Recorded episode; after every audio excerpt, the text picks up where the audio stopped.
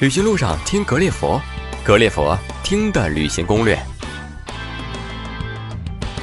呃，大家好，欢迎来到格列佛听的旅行攻略。那么今天呢，来我们格列佛直播间做客的呢，还是我们格列佛的老朋友李然，给我们大家介绍另外一位卢浮宫的三女神之一，那么就是萨莫色雷斯岛的胜利女神。现在呢，李然呢就在格列佛的线上，那我们有请李然。李然好。Hello，石头好，格列佛的听众朋友们，大家好，我是李然，目前是法国卢浮宫博物馆中国社交媒体官方微信微博的主页君。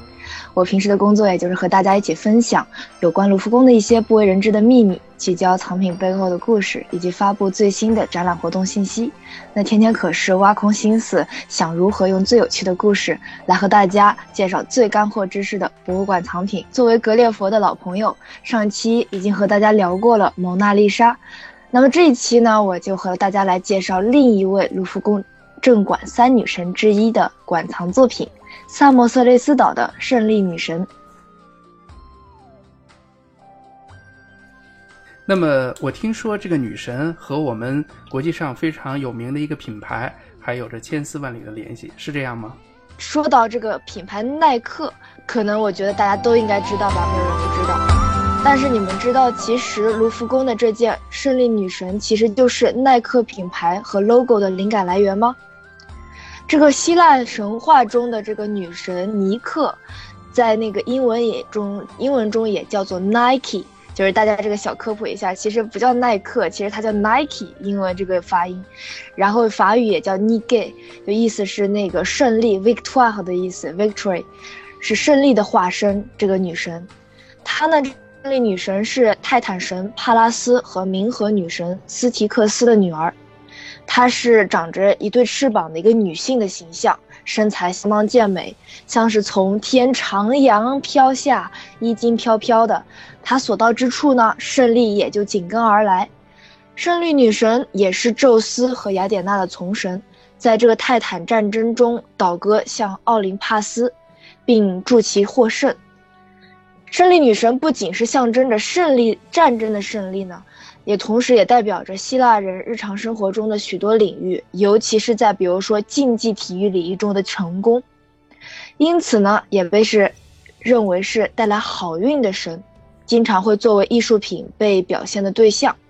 所以呢，其实著名的这个体育品牌耐克，这里说一下，我们并不是为了给他打广告，耐克就是来自于胜利女神的希腊名称 Nike。然后它的 logo 就是那个飞扬的一个小钩，其实来源还真的就是来源于这个卢浮宫的这个胜利女神的飞扬的这个翅翼的这个形象。为什么就是萨莫色雷斯岛的胜利女能成为卢浮宫的这个镇馆三宝之一呢？为什么这个萨莫色雷斯岛的胜利女神可以作为这个卢浮宫的代表作镇馆三女神之一呢？这个我们可要就是先追溯到一下它的背景知识了。这在公元前三三四年的时候，呃，马其顿王亚历山大东侵波斯，建立起了西起希腊，东到印度河流域，南跨埃及，北抵中亚的大帝国，并且他努力推行中东西文化的交融，使这些地方均受到了希腊文化的影响。然后呢，直到公元前的三零年的时候，罗马征服希腊文化最后的阵地埃及托勒密王朝。使得这三百年的艺术史上，这被称为希腊化时期。这一时期的希腊艺术风格呈现多样化，然后从并从鼎盛的这个古典主义时期逐渐的衰落下去。而在这整个这个时这个希腊本土雕塑的这段时期中。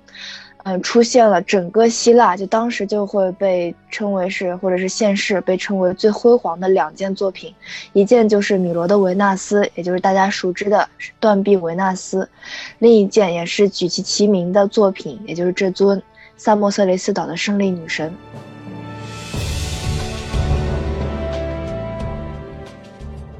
那李然，那能不能给我们讲一讲这个萨莫色雷斯岛的胜利女神背后有哪些故事呢？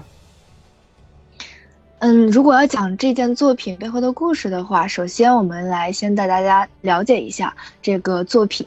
萨莫色雷斯岛的胜利女神呢，也叫做 Victoire 的 Samothrace，意思就是萨莫色雷斯岛的胜利女神。然后它约是在公元前一九零年被创作的，这是大家后来科考的时候那个这个推算。然后是在这个希腊爱琴岛的东北部的一个小岛上面，叫萨莫色雷斯岛被发现。这个雕塑呢，上面描绘了带羽翼的这个胜胜利女神。昂首挺立在这个战船船首，立于萨莫斯色雷斯岛的众神圣地之上。这尊雕塑可能是罗德岛的居民为纪念一场约为在公元前二世纪的一个取得胜利的海战，为祭献给众神的祭品而创作。整个这个雕塑呢，是分为两个部分，一个战船船身的部分，在下面做基底。还有另一个部分是女神雕塑的部分，就是上方的这个胜利女神。然后这个下面的这个船身基底呢，是以拉斯村的一个灰色大理石制成，而上方的这个女神雕像是以帕洛斯岛的一个大理石制成。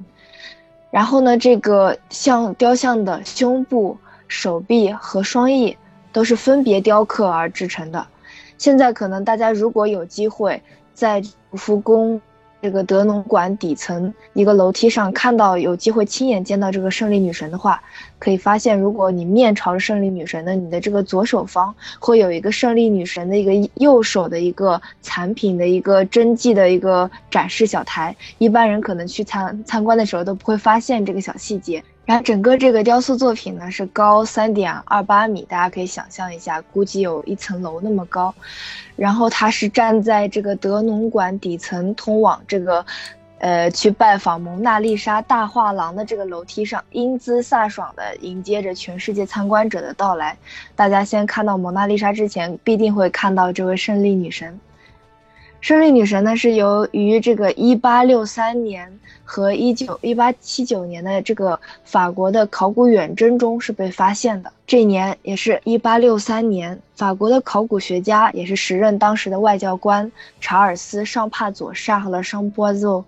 在地处这个希腊爱琴海的东北面，也就是分隔这个希腊与土耳其岛的土耳不是与土耳其的萨莫色雷斯岛上进行考古挖掘时候，意外的发现了这尊飞雕塑。他们起初这些科考队的时候，在这个雕塑的这个所处的地方，最初只是发现。了一些碎块，后来经过了多年的修复，并且加以改造，才使得这个胜利女神重新矗立站立起来。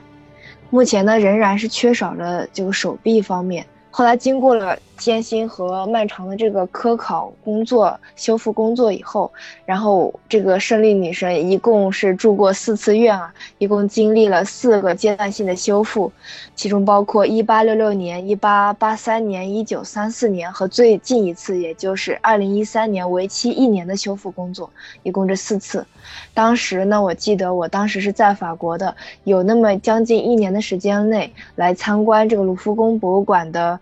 游客参观者都没能够一睹胜利女神的真容。然后，虽然这个胜利女神是这个雕希腊雕塑的常见题材，但是呢，我我们这尊那个卢浮宫的胜利女神却是与众不同，它的那个雕塑的那个构思非常的新颖。底座是被设计成为战船的船头，而胜利女神犹如是从天而降，想象一个女神翩翩的从天空飘然之上，站在船头的景象，引导着舰队乘风破浪冲向前方。然后，既这件雕塑呢，就是我们看到以后，既感受到了这种海战的背景，又传达了一种胜利的信息的主题。所有的这些都是被认为是这个呃古希腊时期的这个。艺术家雕刻作品的最高代表杰作，无论是从哪个角度呢，我们都能感受到这个胜利女神欲飞的这种雄姿姿态。而在雕塑的这个布局的这个左侧四分之四这个位置呢，是很自然的让大家把这个视线一下子就集中到那里去。所以在那个它的左侧可能会有更多的一些细节的雕琢，而它的右侧则更为简洁。女神呢，其实她的原型是高举着右手，传达着胜利的捷报，而这座庞大的雕塑呢，曾经是立于一个山丘凿出的圣龛中，后来是矗立在万神圣地之上。想象一下，就是这个是萨莫色雷斯岛的万神圣地，当时这个也是被供奉诸神的地方，在希腊语中被称为卡贝若，也就是当时古希腊人为祈求保佑在海上遇险的船员，或者是庇佑战士取得胜利之用。就比如说家里有有出出海出海很久的这个家人家家庭成员，或者是当时当时有亲朋好友出去对外征战，他们就会到这个地方来去祈求神明的保佑。而这个将昂首挺立于船首的胜利女神祭献于诸神，是古希腊人向众神表达敬意的一种虔诚的行为。所以这个胜利女神的这个形象嘛，其实，呃，在其他地方都会有所运用。比如说，在这个除了这个耐克的这个品牌以外，还有这个一九二八年那个阿姆斯特丹到二零零二零零四年雅典奥运会，整个这七十六年共十七届的这个奥运会的金牌哦，金牌正面都是以胜利女神作为这个形象的来源、图案的来源。而这个世界上这个最豪华的这个劳斯莱斯汽车呢，之前的车标，呃，就车前的车标也是胜利女神的像，大家可能有所不知。就后来呢，这个，呃，希腊罗德岛海战那个取得胜利以后，希腊雕塑家为了庆祝这次海战胜利而雕刻出了这个胜利女神。之前她一直是矗立在这个一个悬崖上，在一个神庙里中，后来就是被这个神庙挖掘出来以后。呃，失去了双头颅和双臂，然后不知怎么着又被带到了卢浮宫博物馆，然后又被卢浮宫的这个当时的主人路易十四、拿破仑一世、三世等，呃，欣赏并成为他们最为骄傲的藏品之一。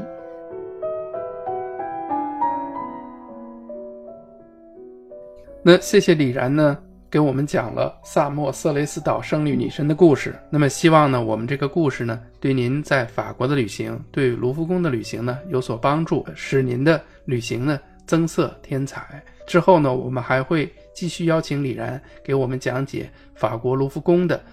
其他的一些有趣有料的一些故事。如果您还想和李然或者和我本人有进一步的联系的话呢，也欢迎大家通过喜马拉雅的右下角。点击向他提问，跟我们有更进一步的互动。如果您还想成为我们的座上嘉宾的话呢，也欢迎您通过我们的微信与我们的小编取得联系。我们的微信号就是“听格列佛”的全拼，欢迎大家及时与我们沟通。再一次谢谢李然接受我们的采访，也再次感谢大家持续的关注格列佛听的旅行攻略。我们下一期再见。